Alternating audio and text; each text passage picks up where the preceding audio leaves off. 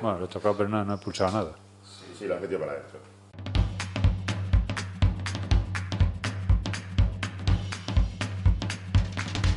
Esto es BIMRAS, el podcast sobre BIM y tecnología aplicada a la construcción. El podcast sobre BIM que Chuck Norris no se atreve a escuchar. Bienvenido a BIMRAS Podcast, el espacio en el que charlamos sobre la metodología BIM y su aplicación en el sector de la construcción. BIMRAS es un podcast producido por Edilicia BIM, soluciones BIM inteligentes. En Edilicia BIM, además de elaborar este espacio, damos servicio de consultoría en metodología BIM. Puedes encontrarnos en www.ediliciabim.com.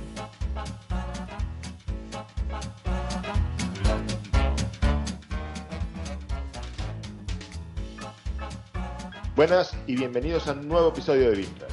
Nos juntamos nuevamente a unas horas intempestivas aquí en nuestra cueva pontevedresa, los bimaníacos de costumbre. Nuestro eficiente técnico de sonido, responsable de ese sonido Vimras que nos caracteriza, Rafa Tenorio. Hola, Rafa. buen- hola, buenas. Nuestro responsable de Relaciones Institucionales y Community Manager, Evelio Sánchez. Hola, Evelio. ¿Cómo qué? Oye, ¿esto, esto lo estás leyendo? Y el sí, es lo que pusiste aquí. Me dijiste, ponme Community Manager. Y yo, macho, a mandar. Te puse, ponme Super Community Manager. Ah, bueno. Y el jefe del Departamento de Marketing, SEO y Promoción Pública, Juan Martínez Almeida González. Hola, Juan. ¿Qué pasa? Y quien te habla con esta voz, con esta voz de gripe, que sí, eh, aquí haciendo lo posible, Rogelio Carballo, que hoy lo toca ejercer de presentador de este episodio de Binras, porque como tengo gripe y tengo la voz así, pues es- me dijeron, ala, dale Más tú". radiofónica. Que hoy le toca, habla el tío en tercera persona. Ya te digo, hoy le toca. Pues Juan dice que... Sí, y, y a Belio le parece que no te toca a nadie. Al grano, al grano. Hoy tenemos como invitado a Alejandro Cabello de la Torre, al que saludo. Hola, Alejandro. Buenos días, ¿qué tal? ¿Cómo estáis? Encantado de estar con vosotros. Decirte que yo también tengo gripe, estoy con la voz un poco tocadilla, pero bueno, vamos a hacer lo que podamos. Debe ser, debe ser contagioso esto. Pues sí, Bueno, pues la gripe a veces. sí, va, hay, hay ese recuerdo, rumor. recuerdo una vez pollos que era... Bueno, vamos a presentar a Alejandro para aquellos que no, que no lo conozcan. Alejandro es arquitecto técnico por la Universidad de Granada e ingeniero de la edificación por la Universidad Camilo José Cela de Madrid. En estos momentos, consultor y modelador BIM Senior de BIM ND, así como formador certificado de Archicad por Archicad España. Pero lo que nos interesa hoy de la trayectoria de Alejandro es su relación con el, modelo de- con el modelado del patrimonio arquitectónico, procesos, procedimientos y modelos, teniendo en cuenta que Alejandro es una de esas raras avis que compagina su trabajo entre las dos plataformas BIM de modelado más extendidas, Revit y Archicad. Si ya es complicado el modelado de edificios históricos, hacerlo en cualquiera de los dos modeladores, eso para mí, desde luego, ya es de matrícula. Empezamos. Antes de entrar en materia, eh, Alejandro, seguro que resulta interesante para nuestros oyentes saber cómo te acercaste a esto del BIM. Teniendo en cuenta que, como arquitecto técnico y a priori, el modelo digital no parecería el elemento principal por el que te engancharías, como fue nuestro caso, nosotros descubrimos esto porque en principio nos permitía ahorrarnos una cantidad de trabajo importante, ¿cómo es que llegaste a esto del BIM? Pues mira, eh, yo la verdad que realmente empecé en todo esto del BIM con el Architectural Desktop, cuando estaba en la escuela de arquitectura técnica. Eh, bueno, ya empecé a hacer los primeros dibujos que tenemos que hacer. Siempre era lo mismo, decía, tengo que hacer una planta, tengo que hacer una sección y siempre tengo que recurrir a líneas y yo puedo tener un modelo, puedo tener un 3D, cortarlo. Entonces me empecé a decantar un poco por arquitectura desktop. Estamos hablando, eso sería eh, hace poquito, como quien dice, en 2010, así. En 2011, en 2011 acabé la carrera y empecé a todo, que tenemos, eh, tanto aquí en- físicamente como online, sobre Archicad. Por eso luego me hicieron una certificación por parte de Archicad España para, bueno, para hacer los cursos de una forma más, ya más firme. Y eso ha sido un poquito más el, el acercamiento. Luego ya sí es verdad que abrí puertas dije, vamos a tener mentalidad Open BIM y vamos a, empezar con Revit. Y ya pues hice una formación en Revit y bueno, los proyectos de, de España eh, son casi todos en Revit. Entonces pues ahí empezamos ya con la otra plataforma. Allplan todavía no, lo- no he tenido la oportunidad, pero yo a ver si probamos o que sea. Eso que te ahorras. Eso que te Siempre, ahorras. siempre, siempre estás a tiempo, siempre estás a tiempo para conocer la verdadera fe. Igual, igual- sí, es una comunidad creciente que está últimamente, solo se habla de Allplan. Este- de la expansión. ritmo geológico de crecimiento. Como el Big Bang. All planitas, venid a mí. te vas a cruzar a mucha gente cuando vayas hacia el plan. te vas a cruzar a muchos. que, vienen de vuelta, ¿no? Lamentablemente, lamentablemente estoy conociendo cada vez más gente que, no, no, lo digo por está planteando las dos plataformas. La de sí, no, realmente yo conozco estudios que, que, se plantean las dos plataformas, estudios de fuera, incluso mismo en la oficina que tenemos en, en Holanda, eh, la idea es abrirla, bueno, que alguien quiere un proyecto en Revit, en Revit, que lo quiere en Archicad, en Archicad, que no haya problema, que seamos Open BIM, realmente merece la pena. Porque lo de hacerlo en IFC parece ser que no, ¿verdad? Bueno, como sea un tipo de Revit, vas... bueno, a, ver, hay algo que parece que van a arreglar ahora. sí, para dentro de cinco versiones ya lo tienen. Se comenta, ¿no? a ver, el IFC, nosotros somos grandes defensores del IFC, pero tiene sus limitaciones. Nosotros lo hemos vivido en carne propia, o sea, bueno. Hay que tenerlo muy clarito, dónde, en qué programa trabajas, hacia dónde vas y qué es lo que quieres sacar. Y sobre todo no, Para utilizar, todo no vale. no utilizar el exportador nativo de Revit. Exacto, exacto. Esa es la clave. Bueno, vamos a bajar a, vamos a meternos en faena, ¿no? En, lo de, en, el tema de hoy, que es el modelado arquitectónico del patrimonio cultural. Eh, bueno, no sé, yo, yo que alguna vez me, tengo enfrentado a modelar algún edificio histórico, pues soy conocedor de que tiene una serie de dificultades, ¿no? de, desafíos que, con los que los modeladores de arquitectura no se llevan nada bien. ¿no? Mm, hablamos de construcciones. ¿Los modeladores operadores o los modeladores programas? Los modeladores programas. Software. Software.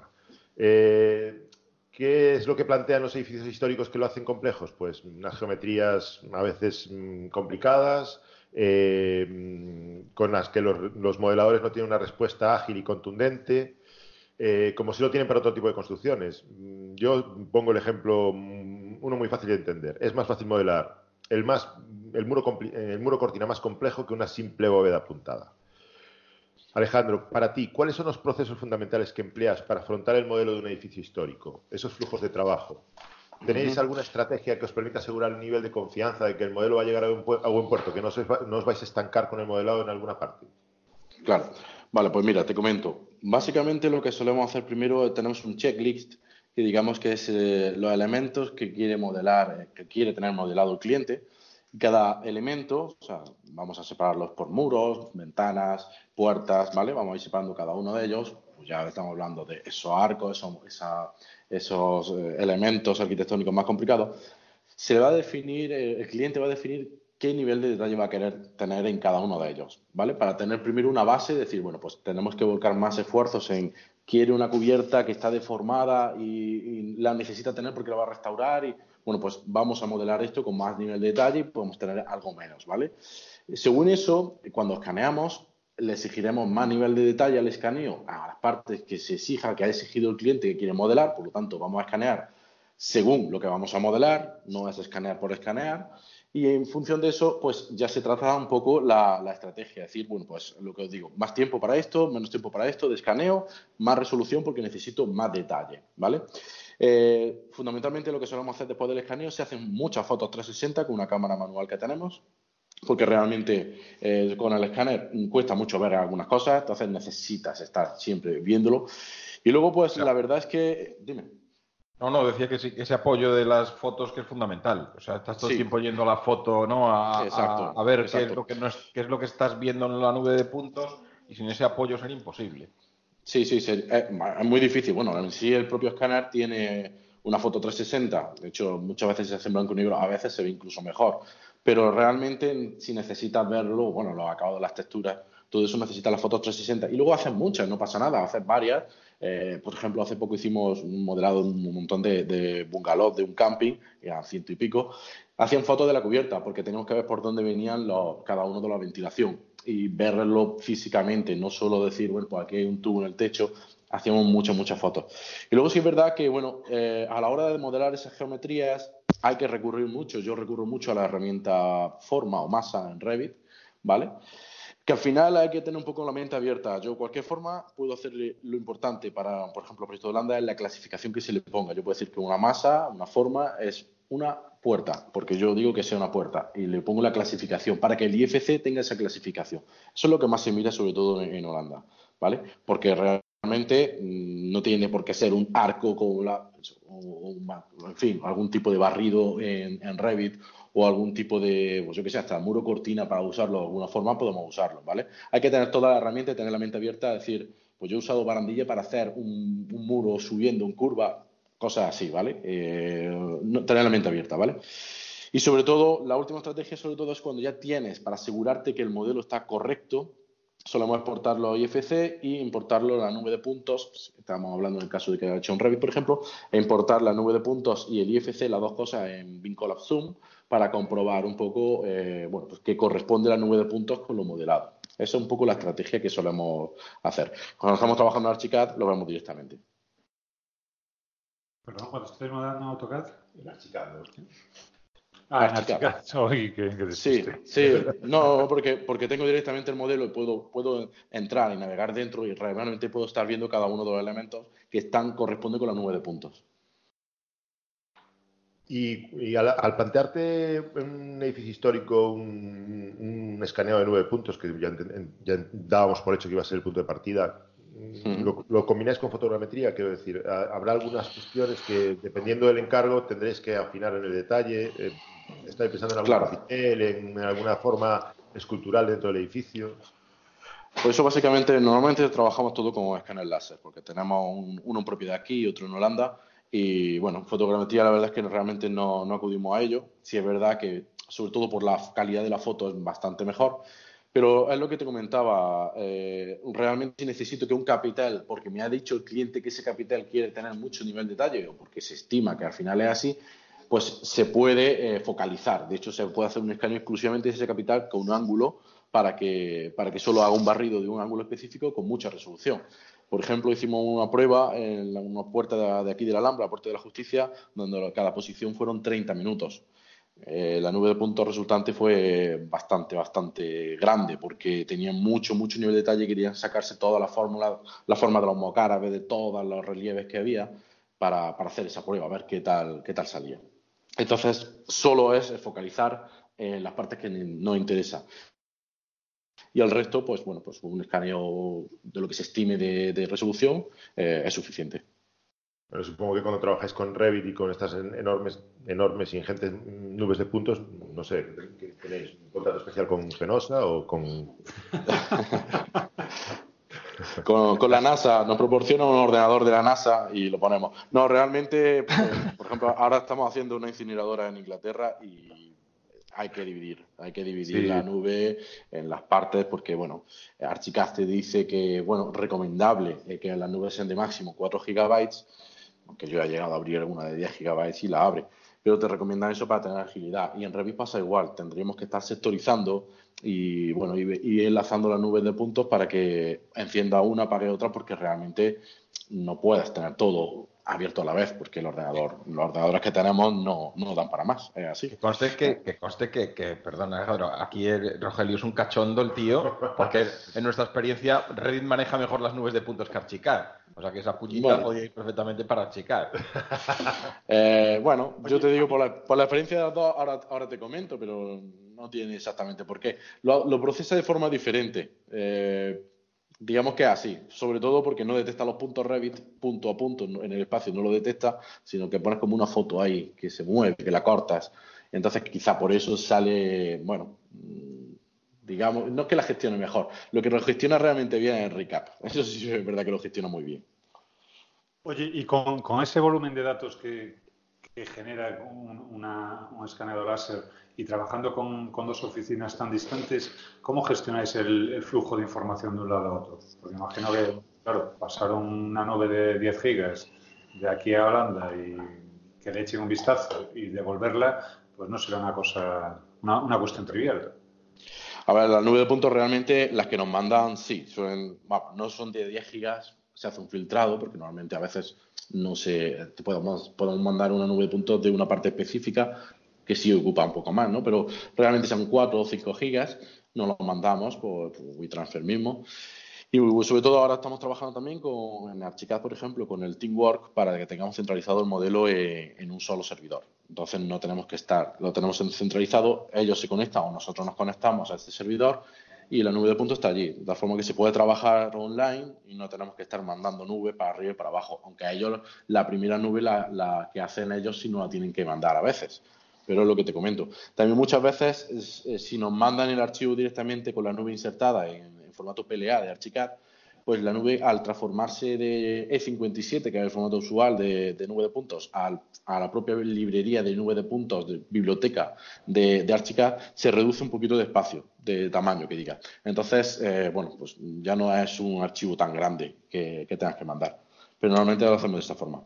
Pero en todo caso, con el Team, con el team, como teamwork, Y, el, y el servidor central, sí es cierto que el, volumen de información tiene que residir en algún momento en el servidor, pero tiene que ser descargado en local para trabajar con él. Supongo que esa, descarga inicial lleva más tiempo y después es más ágil porque tienes ya en local el, archivo. Es lo que te comento, pero cuando pasas de 57 al FF ya se reduce la nube porque ya eh, es un objeto de Archicad. Entonces, digamos que se comprime un poco más y eso es más fácil de manejarlo un poco la experiencia que tenemos. En los archivos de recap, bueno, más o menos se queda, se queda exactamente igual. No lo mandan, bueno, pues al final son sus 4 o 5 gigas para acá y ya haces el modelo y se lo envías. Es, así el flujo de trabajo, no, no, nos queda otra. Formato, entiendo que trabajáis con el 57 siempre con, como, como base de trabajo. Sí, normalmente de nube de puntos E57 y luego se pasa a recap para meterlo en Revit si hace falta.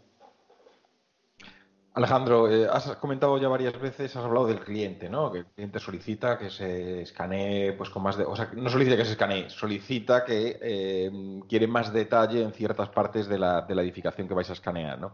Nosotros nos hemos encontrado con clientes que al solicitar el modelado en realidad no saben, no saben ni qué están pidiendo ni qué necesitan. Para ellos es simplemente, bueno, pues es, es lo que se utiliza ahora, es la última tecnología, la nube de puntos. Y entonces yo me pregunto por el, por el famoso EIR, ¿no? el documento para la toma de datos, los requerimientos del cliente.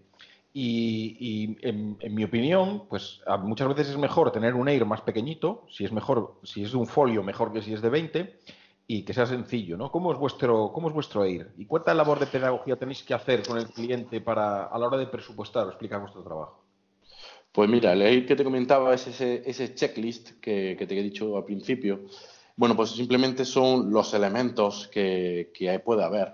Eh, una edificación, ya sean muros, ventanas, vienen clasificados por la normativa SFB de allí de, Holanda, de tal forma que, todo el mundo sabe que los muros de, hormigón son un código, ¿vale? Y las puertas tienen, las que son de fuera un código, las de dentro un código. Entonces, se va determinando, por ejemplo, eh, ventanas. La verdad es que las ventanas de Holanda son fascinantes, hay de todo tipo. Yo me encuentro algunas ventanas que dice madre mía, esta gente eh, hace una ventana súper rara.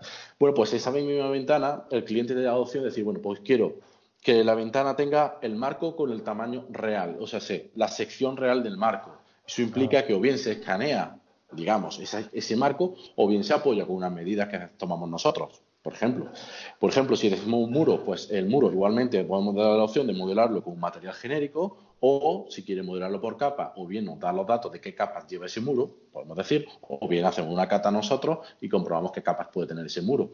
De tal forma que modelamos, eh, va rellenando un listado y va diciendo, pues las ventanas las quiero con palillería, las puertas las quiero tal, del material real, o en fin, podemos llegar a mucho más nivel de detalle, ¿vale? Entonces, el cliente va, manejando eso y lo va, lo va, lo va rellenando. ¿Qué pasa? que sí es verdad que el cliente allí en Holanda tiene claro para qué quiere un modelo BIM. Eso es algo que ya es cultura BIM. Y la verdad es que en el norte de Europa eso es otra cosa. Todo el mundo sabe para qué quieren. ¿Qué nos encontramos aquí? Pues eh, modelo, modelo BIM porque mi vecino del pueblo de al lado lo tiene y quiero ah. que la iglesia me modeláis. ¿Por qué? Pues, pues, no lo sé, porque quiero tener mi, modelada mi iglesia. Si, si, él lo tenía en lot 300, yo lo quiero en lot 600. Ah, exacto, a full equip. Entonces dice, bueno, realmente no sabe lo que quiere. La primera labor es hacerle entender, ¿para qué quieres este modelo? ¿Lo quieres para tenerlo catalogado? ¿Lo quieres porque quieres tener un mantenimiento? ¿Lo quieres para porque sí, o quieres tenerlo porque, bueno, pues ah, vas a hacer una reforma o siempre intentar preguntarle porque realmente no se sabe, no se sabe para qué, para qué lo quiere.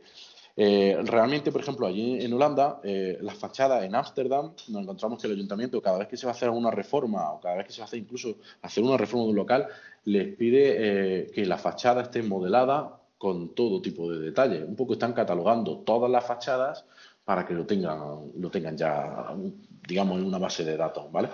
Entonces, pues mm, ya le saben la finalidad que quiere tener. Aquí, pues mm, es lo que os digo. No, nadie sabe exactamente por qué, pero todo el mundo lo quiere en, en BIM. Claro. Bueno, ¿cuántos folios tiene el checklist?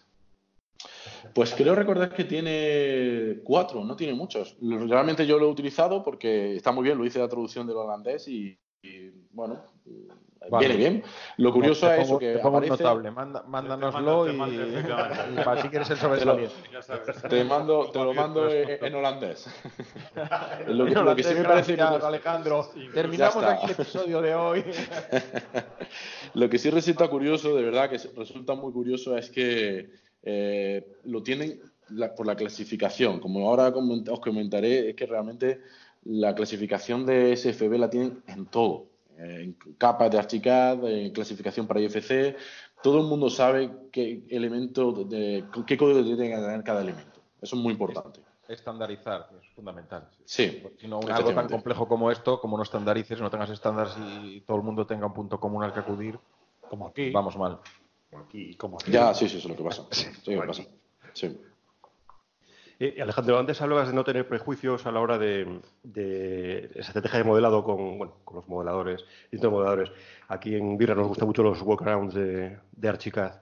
Eh, Entonces, estos, todos estos, estos procedimientos, estos workarounds, los tenéis procedimentados de alguna manera. Por ejemplo, decía- hablabas antes de un muro curvo con la herramienta barandilla de- del modelador que sea. ¿Los tenéis procedimentados en vuestro web o en, en, bueno, un vuestro manual de trabajo para después, porque sois una estructura de, bueno, de trabajo, tenéis una estructura de trabajo de X trabajadores y para que el que coja ese modelo sepa cómo lo has modelado no, es una, si ya es lioso de por sí trabajar eh, en edificios, eh, reconstrucciones de patrimonio, hacerlo con, con elementos, con este tipo de procedimientos que son, digamos, utilizar otras metáforas distintas a las actuales, es decir, un muro con una barandilla, pues se hace más complicado, ¿no? Si tienes que transmitir el trabajo. Entonces, todos estos procedimientos los tenéis documentados eh, y siempre utilizáis los mismos para, para ese tipo de cuestiones.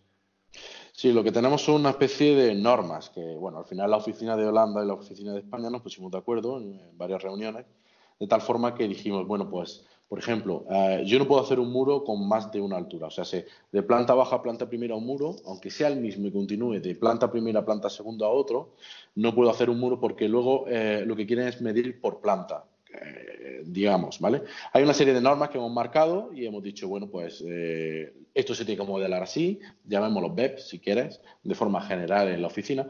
Luego me encuentro pues, algunos modelos que me manda mi compañero, yo lo habría hecho con la herramienta forjado y él lo ha hecho con la herramienta muro, que te digo yo, un saliente o algo, y dices, ah, mira, pues, oye, Bart lo ha hecho con esto, mira, qué buena idea. O esto lo ha hecho con forma, porque eh, tiene una deformación y lo haces con forma. Da igual, al final lo importante es que ese elemento esté clasificado como muro, como forjado, como lo que sea, para que se esté claro que al final es un forjado o un muro. Me da igual con qué herramienta lo he hecho. Como si quiero hacer el proyecto entero con la herramienta forma o masa en Revit, da igual. Lo importante es que esté clasificado y es lo que ellos, quieren. Porque luego cuando saca al IFC, lo que van a entender es esa clasificación eh, que tiene. Por lo tanto, lo tienen muy en cuenta. Estamos hablando que la clasificación del SFB lleva desde el año 91 no había BIM entonces, pero sí había AutoCAD. Y entonces lo que tenían las capas de AutoCAD con esa, esa clasificación. Los tabiques van al código tal. Los muros cerramiento van al código tal.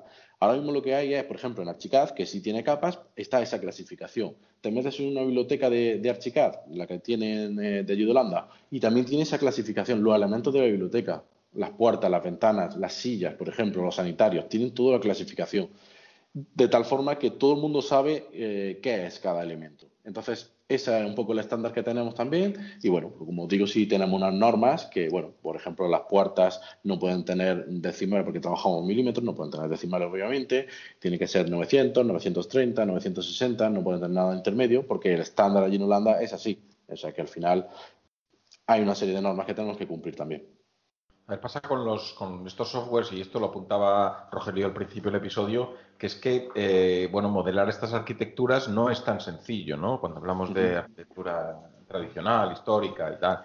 Entonces, por eso aparecen más, quizás, eh, truquillos para hacerlo, ¿no? En, en Exacto. tengo en casa un libro que me prestó Rogelio, que es de Archicad, pero me- se compró el libro de, de arquitectura tradicional en Revit. Disculpa, que te prestó Rogelio hace cuánto? Bueno, ese... lo, digo, lo digo porque... Me lo he quedado, vamos, me lo he quedado. ¿Por, qué no se lo has devuelto? Eh, es un tocho tremendo. Y, en el mismo libro, este, eh, pues pone el ejemplo de las barandillas para modelado de columnatas, edificios clásicos con sus columnas, los balaustres serían las columnas, y para hacer todo el friso del, del edificio utilizar los distintos elementos que tiene la barandilla, que se convierte en una herramienta súper potente para ese elemento. Claro, no está pensado en muro, no existe la herramienta columnata clásica en el modelador, entonces parece más lógico eh, que en este tipo de arquitecturas para modelarlas haya que recurrir a estos eh, métodos poco ortodoxos, pero que, bueno, no es lo habitual y te salvan de, pues hablan de, hacer un trabajón eh, modelando por partes, que no además no es editable, no es paramétrico y bueno, pues se hace mucho más complejo. Sí, realmente así, yo sí, por ejemplo, en el tema de las ventanas, hay ventanas muy artesanales en Holanda y realmente con la propia biblioteca que tengo de interna de Archicad lo tengo resuelto. Es así, las cosas como son. Pero sí es verdad que muchas veces tienes que recurrir a herramientas forma, sobre todo cuando tenemos deformaciones. No te queda otra. Si tengo que hacer una viga deformada, pues lo hago con la herramienta forma, con la herramienta masa, digamos. Eh, utilizo muchísimo la herramienta, el perfil, el perfil de, de, Archicad o el barrido, digamos, en Revit, porque realmente muchas veces te encuentras cornisa y tienes que extrusionarlo y al final es una extrusión. O sea que mm, es buscárselo. Puedes encontrarte cosas de todo tipo. En cuanto, en cuanto a deformaciones, sí que tiene, bueno, tiene un trabajo extra. Y estaba pensando yo ahora, cuando hablabas de los requerimientos del cliente y de, la necesidad de, explicarle para qué quiere un modelo, eh, en contraste con Holanda, que en el campo del patrimonio arquitectónico estamos más abiertos a la experimentación, en el sentido de que, digamos, que nosotros no, en, la intervención del patrimonio hay otros requerimientos que todavía no, están tan estandarizados como en el campo de la construcción tradicional. Véase, pues, análisis de formaciones, análisis de estabilidad, véase eh, análisis de lesiones, eh, todas las herramientas que son necesarias para el, diagnóstico del bien cultural que después las tienes que aplicar a la hora de hacer el proyecto. No, eh, no sé hasta qué punto os estáis encontrando con, cómo aplicar un modelo BIM a todas estas nuevas a todo este campo de experimentación que yo creo que se abre con el tema del patrimonio? Bueno, realmente, bueno, eh, las empresas que se dedican al patrimonio están empezando un poco a entrar en esto. Yo estoy incluso viendo un poco por encima un software de gestión de patrimonio que se llama Petrobim, que lo que hacía era pues precisamente combinar esos datos que tenemos de los elementos arquitectónicos con ese modelo 3D, incluso con planos y haciendo toda una gestión. Eh, hicimos una prueba pionera en ese aspecto eh, con un estudio de aquí de Granada para ver qué bueno, qué tal salía hacer algo, algo parecido y fue la Puerta de la Justicia de aquí de Granada, de la Alhambra. Se escaneó, como he dicho antes, con bastante resolución y luego se hizo un modelo de solo dos muros donde se intentó sacar eh, piedra a piedra, modelar piedra a piedra el relieve que tiene por la parte de adelante, con una triangulación, con una malla. Al final tenemos una serie de puntos que podemos hacer una malla y se le pega la textura que tiene de la foto encima.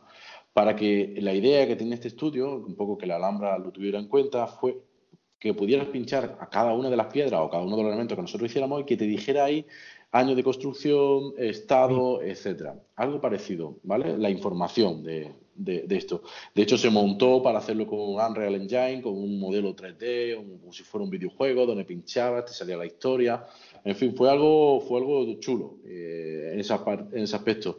Si es verdad, pues bueno, pues la foto que se, se utilizó fue la de escáner láser, combinándolo con fotogrametría, a lo mejor se, se, hace de otra forma. Bueno, se pueden llegar a esos niveles. Realmente no, que yo conozca, no se está haciendo eso ahora mismo aquí. Realmente se quiere por tener planos actualizados, planos reales de, yo que sé, de una iglesia o, bueno, pues de, un muro o de algo parecido.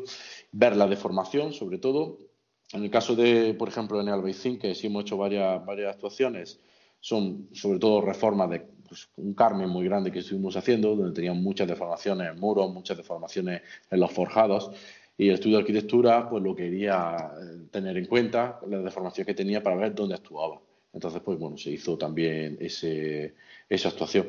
Pues realmente lo que os digo, no, que hasta donde yo conozco, las empresas, lo que el, el tema de patrimonio no se está todavía eh, ni estandarizando ni, ni creando hay una plataforma eh, como la que he dicho, como Petrobim o alguna de estas, para, para esto.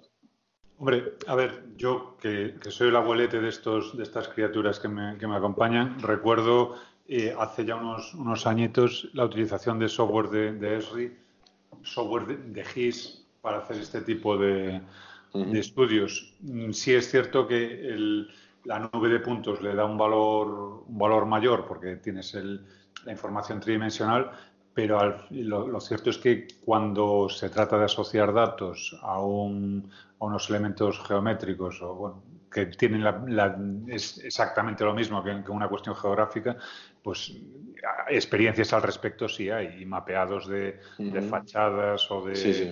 de elementos arquitectónicos a partir de, de fotogrametría y después incluyéndole la información alfanumérica en, en- en software de GIS, sí, sí es cierto que, que hay. Sí, es lo que te comento. Hasta dónde se podría llegar, en el caso que te he dicho de la Puerta de la Justicia, piedra a piedra se quería, de tal forma que ya era, era muy, muy laborioso. Pero bueno, Claro, pero fue una llega un prueba. momento en que yo me pregunto hasta qué punto esa Exacto. información tridimensional eh, aporta sobre, sobre lo que no deja de ser el soporte de, de información eh, mapeado.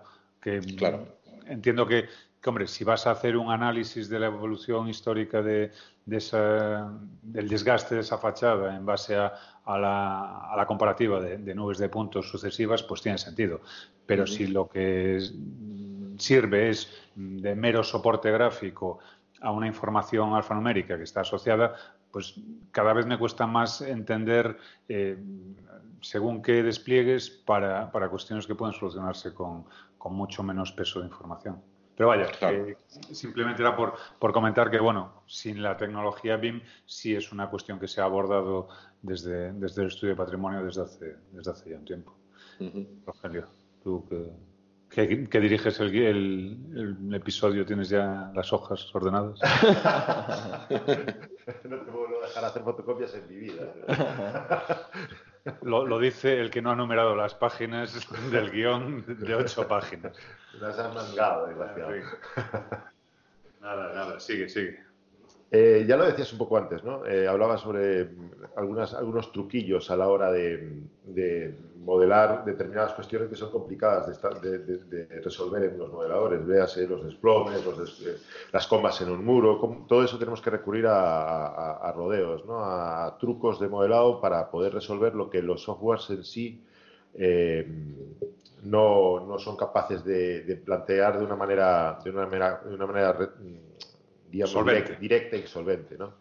Eh, pero ¿hasta qué punto crees tú que son competentes para modelar esto- eh, edificios históricos? Es decir, eh, está- ¿sería necesario desarrollar una herramienta específica o un conjunto de herramientas específicas para resolver estas geometrías tan complejas? ¿O, o realmente con Revit, Archicad y Allplan, aunque él diga que, aunque tengamos que creernos las bondades de, de Allplan que dice Belio, eh, podríamos defendernos perfectamente?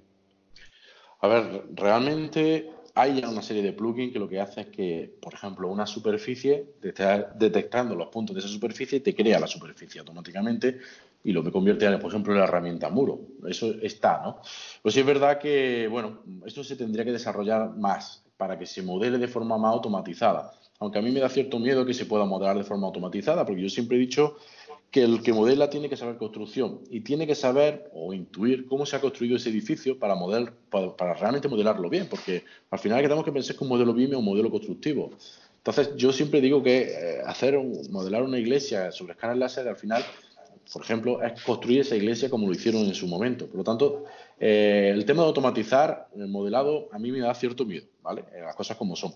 Sí es verdad que eh, se puede llegar a, a, como he dicho antes, modelar elementos puntuales con una serie de herramientas, por ejemplo, PointCap sería una, una herramienta para hacerlo, donde puedes modelar eh, pues un mascarón. Yo tuve que modelar un panteón de, eh, de un cementerio en Indoven, un mascarón de un león que querían, lo querían, pues se hace una triangulación y más o menos sale la forma, ¿vale? Pero realmente la automatización ahora mismo no está, eh, ya hay, yo he visto plugins para Revit donde te modelan la instalación automáticamente, ojalá, porque realmente la instalación es algo de modelarse la nube de punta, digamos que es muy entretenido. Pero, pero, pero, pero como digo, Damos fe, damos eh, fe. Deja, deja, no, no, no, no vayas por ahí, no vayas por ahí. Estás, estás en- dándole a la, a- a la herida. Sí, sí, sí, no, eh, eh, es- eso es así. Eh, pero que bueno, que eh, yo creo que todavía queda bastante y bueno, poco a poco al final es detectar superficie, no tiene más. Pero hace falta el ojo humano para decir, vale, esta superficie es un tubo o esta superficie es un muro, pero está desplomado por arriba y ahora que, ¿cómo le dices al programa? Vale, pues usa el herramienta muro hasta 1,50 de altura y a partir de ahí haz otro muro inclinado a 25 grados, por ejemplo, o a 15 grados. Eh, eso es lo que yo creo que no va a ser tan fácil y que luego que quede bien. Por eso digo, queda mucho todavía para automatizar el modelado. Desde aquí solicitamos eh, oficialmente a Autodesk y a Graphisoft que pongan la herramienta medallón, ¿no? Medallón de león. Medallón de león. Hay que facilitar la vida al cliente. La, ventaja de Archicad es que podría ser medallón de león, de ciervo, de ancho, tal, de, parametriza Exacto. supongo que en Revit necesitaríamos una familia entera de ciervos, cervatillos. Y después un API, desarrollo con la API para ver con qué punto lo, lo, ¡Ay, qué bárbaro! Ah. los metemos en Dynamo y se arregla todo, no pasa nada. Me, dice Rogelio que me toca a mí. Te toca a ti.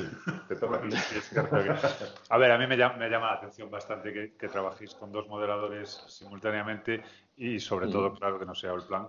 Pero, pero me imagino que lo, en algún momento decidís que, hay una, herramienta que es más, más adecuada para generar un, modelo concreto, ¿no? O simplemente es por la comodidad de de la herramienta que maneja cada uno o por los requerimientos del cliente? ¿Cómo, ¿Qué consideraciones hacéis a la hora de, enfrentaros a un, nuevo encargo? realmente eh, va a ser lo que diga el cliente. Porque, bueno, en eh, como digo, en Holanda casi todos los modelos que nos piden son en Archicad. Si tenemos que elegir empezar desde cero y les da igual, personalmente, todos los del equipo preferimos hacer un Archicad, porque ya tenemos un poco eh, digamos, calculado que no es exagerado lo que os digo, pero como que en, en Revit podemos tardar un 30% más de tiempo, sobre todo por las familias, es lo que más nos lleva tiempo. Cada día tenemos una biblioteca mayor de familias, pero eh, si nos encontramos una ventana más rara o cualquier cosa, ya tenemos que estar creando familia y eso pues es al final un atasco de, tiempo que, que, no podemos permitirnos. Entonces realmente así. Eh, si nos dan a elegir, elegiremos Archicad normalmente salvo el MEP, que yo personalmente me gusta más el Revit, MEP, me gusta bastante más. Eh, y viene fundamentalmente por el cliente. Va a decirme, pues, algún proyecto, pues un centro comercial en, en, Holanda hace poco, pues lo hemos hecho en Revit, lo quería así el cliente, aunque luego, bueno, pues usado el IFC, pero lo quería así también. Y normalmente lo hacemos sobre todo por eso. Pero y en ese caso, fíjate, me llama bastante la atención. ¿El cliente os pide en Revit y os pide también el fichero nativo? Sí, Sí, no los pide. En ese caso, pues porque lo quiere. Normalmente es el IFC el que va a trabajar, pero quiere el archivo nativo también. ¿Y el, y el archivo nativo lo limpiáis de alguna manera de, conocimiento propio o, entregáis en, bruto el, archivo que manejáis?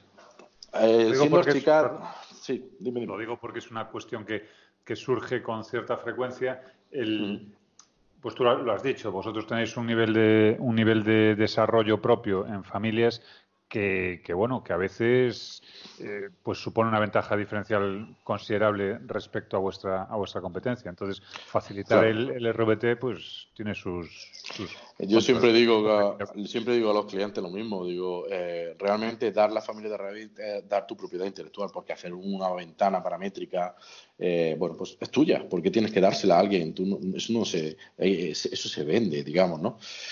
Realmente, realmente nos ha pasado incluso un proyecto en España, en Palacete, que, bueno, no nos dijeron Mm, exactamente que lo querían, sin Archicad Revit, lo hicimos en Archicad, al final dijeron que en Revit, lo exporté con un plugin que hay para guardar directamente los archivos de Archicad en Revit, se llama BIM6X, lo guardé en RVT y se lo mandé al cliente. ¿Qué pasó? Pues decía, no, pero es que las ventanas, claro, cuando tú lo abres, ese, no te hablo de explotación por IFC, sino directamente lo exporta.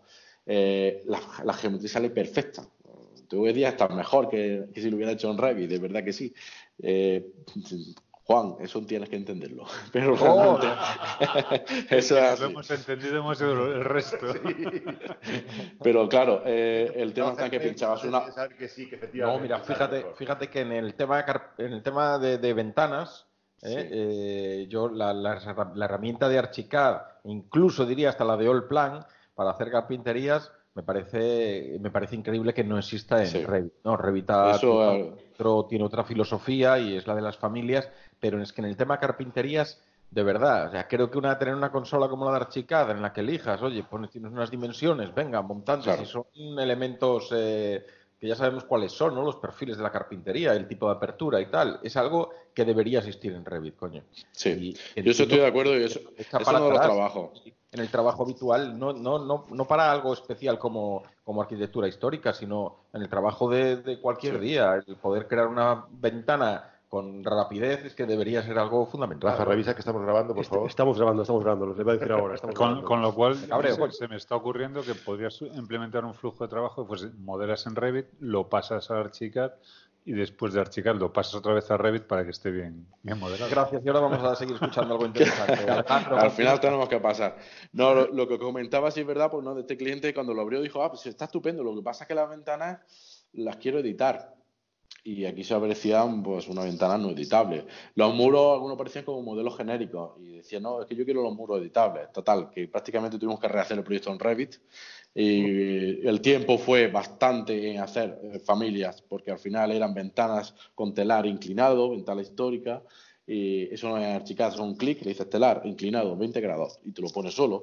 Hacer una ventana paramétrica con el telar, con un arco, con tal, tal, eh, pues se llevó prácticamente el mismo tiempo que modelar, que lo que tardamos en modelarlo en archicad. Y no exagero, eso fue algo que dices, bueno, pues ya está, pues hay que hacerlo. Entonces, realmente eh, una de las cosas por las que nos inclinamos por Archicad en ese aspecto, porque bueno, aparte que tengo, bueno, en particular tengo más experiencia, eso sí es cierto, otro compañero tiene más experiencia en Revit, que estamos los dos eh, para precisamente formar equipo, y mm, nos inclinamos más por eso, precisamente, porque las herramientas las tienes, tienes todas las herramientas, sin embargo en Revit tenemos que estar, bueno, cada día tenemos más bibliotecas, pero siempre decimos lo mismo, si hay que hacer familias, eso hay que incluirlo en el precio. Se las damos, pero hay que incluirlo en el precio, porque Claro. es un trabajo extra, totalmente extra, que no es modelado, es programación. Y yo siempre digo igual, no somos programadores informáticos, no somos programadores. Quien quiera hacerlo eso, lo respeto. De hecho, hay una vía de tanto arquitectos como arquitectos técnicos, ingenieros de edificación, que puede entrar por ahí muchos profesionales. Programación de objetos BIM, genial, y eso es algo que, bueno, pues perfectamente. Pero quien no queramos serlo, no tenemos por qué hacerlo. Realmente Ya, así. Yo lo veo así. fíjate que Aquí viene el tema de layer que hablábamos antes. Es, es muy importante eh, dejar fijado que, cuál va a ser el entregable y, Claro. eh, vamos, claro, a qué nivel, en qué software, qué formato de archivo, qué, qué se entrega. Porque hay un presupuesto, ¿no? Hay un presupuesto y un contrato entre las dos partes y no tiene nada que ver, efectivamente. El decir de repente cambiar y decir, oye, pues no, pues mira, en vez de en este software, pásamelo en este otro, o, o eso, o quiero las familias, que las quiero en Revit con familias editables y tal. Bueno, pues no cuesta lo mismo ni muchísimo menos, ¿no? Claro, eso sobre todo. Sobre todo el tema de la familia paramétrica editable, que les da por no, es que yo quiero cambiar la ventana. Bueno, Perdona, eso hay que hacer una familia, hay que llevarle un tiempo. Claro, es que, a ver, ese debate está, está ahí, lo, surge muchísimas veces, ¿no? ¿Qué se entrega? Lo había dicho antes eh, Evelio. Mm. ¿Qué se entrega? ¿El formato nativo? Bueno, pues eso es que depende, de, es un contrato, eh, depende de lo que, del acuerdo al que hayas Sí, sí. llegado. Lo que pasa es que hay que valorarlo, claro. O sea, si alguien quiere el, el RVT, el, el archivo nativo de Revit, es obligatorio que se lo dé. Hombre, pues de- al acuerdo que llegues con él. Pero es que Claro, incluso claro. entregando el fichero nativo, tú puedes, por eso, por eso era mi pregunta, tú puedes entregar un fichero nativo Sí, Eh, con ventanas, ventanas no, forma- no paramétricas. Claro. Claro. Sí, sí. y, al- y realmente eso es lo que el cliente te pide o no, pues habrá que definirlo previamente en, el, en, en la toma de requisitos. Claro, parece lógico que en muchos Exacto. casos, cuando se hable de un modelado para luego trabajar sobre ese modelo, tengamos un, el cliente querrá un modelo operativo con el que pueda trabajar hasta, a- vamos, al 100%. Ya, Eso bueno, depende, pero dependerá del objetivo. claro. Pero además, esas carpinterías, si en un momento dado necesitas trabajar con ellas, borras la original y pones la que quieras tú poner. ¿Qué pasa? Que Exacto. lo normal es que digas, no, bueno, ya que tengo el modelo que otro está trabajando, pues que me dé parte del trabajo hecho. Bueno, si me da parte del trabajo hecho, considero que lo lógico es que valores y pagues ese trabajo hecho. También por eso el ley. Claro, pero- ¿Y cuál es el objetivo? ¿Para qué es ese modelo? ¿no? Fundamental. Exacto, es, es fundamentalmente lo que se intenta sacar. Y claro, la cultura en España, la cultura BIM no, que no está tan implantada, pues es algo que queremos sacar. ¿Para qué lo quieres? Realmente, por ejemplo, en Holanda se están haciendo muchísimos modelos para mantenimiento, solo para saber cuántas ventanas hay, qué tamaño tienen, cuántos metros cuadrados de pintura hay, cuántos metros hay por fuera de fachada. Y ya está, no lo van a editar, no lo van a cambiar, no van a hacer una reforma, solo quieren eso. Bueno, pues si es así, le da igual tener la ventana paramétrica o no. Claro, claro, efectivamente. Bueno, vamos, que resumiendo, eh, la diferencia entre, entre Archicad y, Graphisoft y, Revit que diga es que el cliente formado y capaz de... Te veo venir, te veo venir. Pues el rollo que está echando y sabemos todo lo que va a decir. Yo conste que por un momento pensé que dirías que la única diferencia es que Revit todavía no, digo, Autodesk todavía no ha comprado Graphisoft. Eh, bueno una pregunta. Eh, decías que tenéis que desarrollar un montón de familias en Revit y bueno, era, era lógico y, normal, ¿no?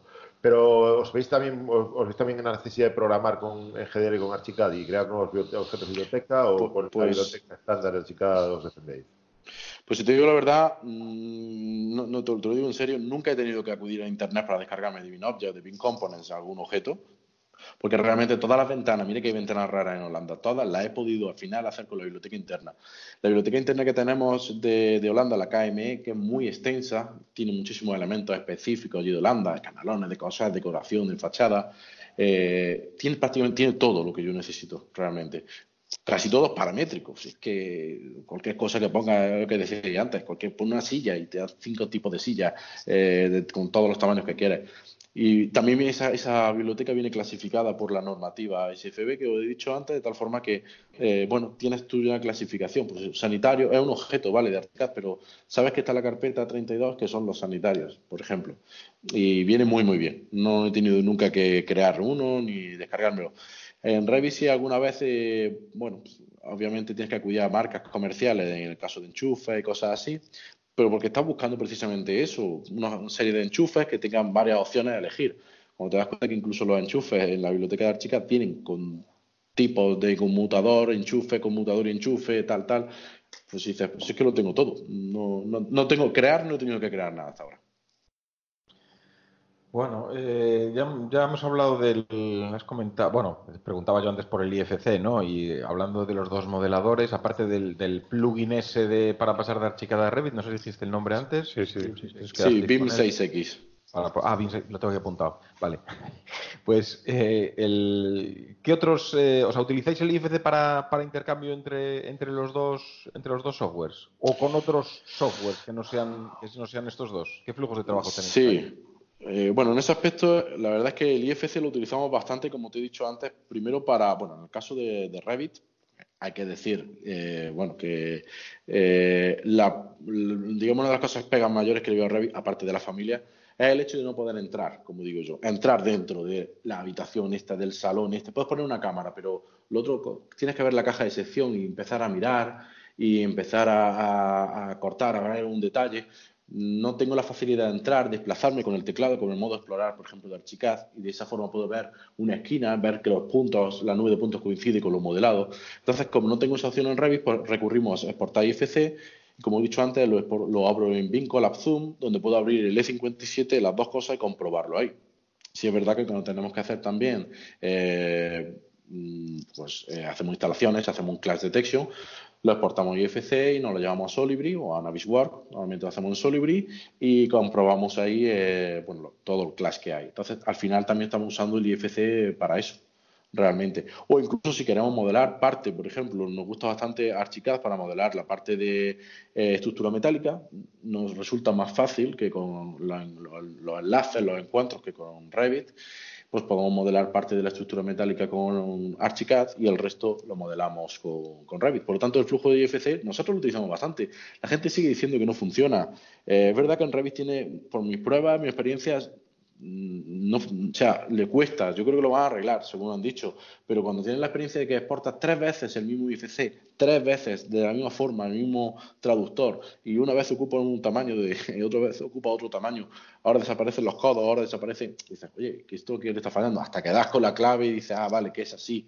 Eh, ya en la última versión, ya en el 19, ya mejora también, y dicen que van a arreglarlo, por lo tanto, el IFC funciona, el IFC funciona en toda Europa y bueno, que si diga que no funciona, pues será porque no le funciona a uno de los softwares que, que hay, pero realmente se está trabajando bastante el IFC. Oye, has comentado varias veces de, de. ¿Lo utilizáis también para el reporte de incidencias y la, gestión de...? Sí, sí, lo utilizamos también. Eh, tenemos, bueno, tenemos cuenta en Bing Collab, de tal forma que, bueno, tenemos implantado en Revit, en Archicad, en Navis, en Solvay, en todos, para que genere la incidencia de forma automática. Además, cuando hace un clash es genial porque te genera automáticamente todos los issues, cada una de las incidencias, de forma automática con el clash detection que has hecho. Y ahí sale y ya pues lo abres en Revit y compruebas ahí tranquilamente cada uno de los, poniendo la tolerancia que tenemos que poner, que ahí donde tenemos también la, la cosa. Eh, mi compañero dice, ponle hombre 3 centímetros de tolerancia. Es que me han dicho que hay que ponerle un centímetro de tolerancia entre tubos. Un centímetro, a ese nivel se llega en Holanda. Y realmente hay que tener, eso sí, hay que poner una, una precisión máxima. Y utilizamos también esto. Desde luego me, sorprendió el desempeño cuando mezclas el, IFC con la nube de puntos. Es tremenda la, no sé cómo actualiza el motor gráfico, pero es, es tremendo el. sí, de, hecho, bueno, eh, muchas veces también lo hacemos en Archicad, porque ahí es donde viene muchas veces el desfase. Si han movido la nube de puntos a la hora de modelarlo en Revit, por ejemplo, o en Archicad, pues la nube de puntos tiene un origen de coordenada y el modelo tiene otro origen de coordenada y no concuerda. Entonces, si te pasa eso por lo que sea, pues si lo abrimos en Archicad, importamos el IFC de Revit en Archicad, importamos la nube de puntos, la encajamos y la comprobación final, que al final es hacer un tour dentro del propio edificio con la nube de puntos y con lo modelado a, la vez para comprobar. Pues mira, oye, se me ha olvidado modelar una viga que viene aquí inclinada, pues porque se me ha olvidado por lo que sea, no la he visto. Entonces, eh, pues generas un ISU en Vincolab y se lo marca a la persona que ha modelado y dicho, se te ha olvidado esto. Es así de fácil. ¿Utilizáis alguna herramienta más de, para este tipo de, cuestiones, como BIMTrack o, o, alguna de estas? Lo digo por realmente... la que tiene BIMTrack a la hora de, trabajar online?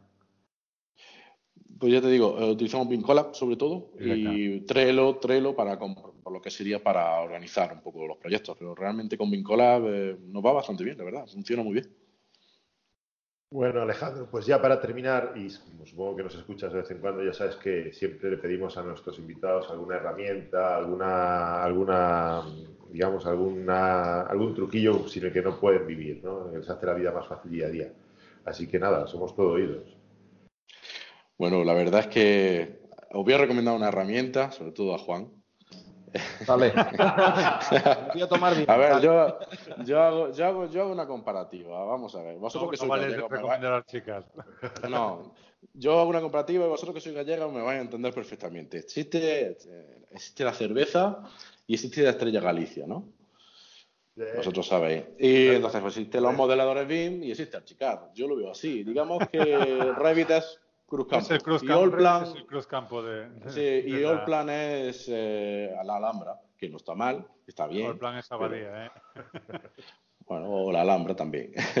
Entonces, realmente es así. Bueno, recomendaros sobre todo, eh, como he dicho, bueno, lo he mencionado antes, Vincola Zoom, me parece una herramienta fantástica, Evelio también lo ha comentado, cómo puede integrar de una forma muy rápida la nube de puntos, cómo puede integrar el IFC y sobre todo mm, destripar todo el IFC con todos los parámetros que hay de una forma muy, muy rápida y además gratuito, que es lo que más, eh, lo que más me gusta, sobre todo. Entonces, eso lo, lo recomiendo. Y la verdad es que me gustaría investigar más y también invito a que lo miráis, esta herramienta que he dicho antes de Petrobim, en el tema de patrimonio, que es un gestor, y suena bastante interesante. De lo que, lo que he visto me ha, me ha gustado, pasa que no he tenido todavía la oportunidad ni de verlo, ni de probarlo, y suena interesante. Yo Petrobim lo, vi, pero me, no, me, pareció eso, un gestor, no un modelo, no, tiene, no, tiene, herramientas de modelado. Tenemos, tenemos pendiente la, la, entrevista con el, con el autor, a ver si, si acabamos de cerrarla de una vez. Y también ya sabes que siempre os preguntamos, pues, dónde está ese, esa fuente de sabiduría a la que vais diariamente o de vez en cuando para seguir progresando, para resolver dudas, es, vamos, es lo que sea, un libro, una web, un foro. No sé si tienes algún, tu, algún oráculo al que recurres habitualmente. Lo que, lo que Rogelio tiene en la agenda como teléfono de Belio. Pues yo la verdad es que me gusta mucho un blog que hay de un estudio de arquitectura que se llama Bond Bryan de Inglaterra. Eh, la verdad es que hablan bastante, me parece que utilizan también Revit y Archicad los dos y hablan bastante de, del flujo de trabajo en BIM. Tiene una cosa muy curiosa, tiene un modelo BIM de una maqueta de Lego, de la villa de Villa Saboya de Le Corbusier, y es una maqueta chiquitita, que de hecho la escanearon, incluso con un escáner láser, la modelaron después también, y donde, donde te puedes descargar, está todo, está en formato REV, formato archicad, formato BIMX, todos los listados de, tabla de planificación, Excel, está toda la información sobre ese modelo, donde se puede ver un modelo BIM de algo tan pequeño como es una maqueta de, Lego, un juguete, donde pinchas una pieza y te dice la pieza color, el, código de referencia, en qué página está eh, utilizándose, en qué modelo de Lego se está utilizando, una descripción completa de cada una de las piezas de, Lego. Te saco muchísima información. La verdad es que es muy chulo ese blog, me gusta bastante. Eh, de, libros de los últimos, bueno, eh, me gusta mucho porque de una forma muy clara el de Salto al Bin de Luisa Santamaría y Viero, que son amigos también y me gusta bastante porque los conceptos son claros, como un poco guiarte. Y acudo muchísimo al BIM Basis y LS de la, normativa de Holanda, porque esa clasificación que he dicho SFB, que la tiene muy estandarizada, la tienen de forma gráfica. Eh, tú si no sabes qué código va a tener un forjado, te metes, y yo no soy mucho holandés, pero solo ves el dibujito donde aparece un forjado marcado y dice el código del forjado este, el código de un muro de cerramiento, un muro de interior, un muro, cualquier cosa te sale de una forma gráfica. Y es muy chulo y la verdad es que creo que en España cuando algún día digan de hacer la clasificación para los elementos BIM, deberían hacer algo parecido a, esta normativa que, que, está genial, la verdad, está súper bien.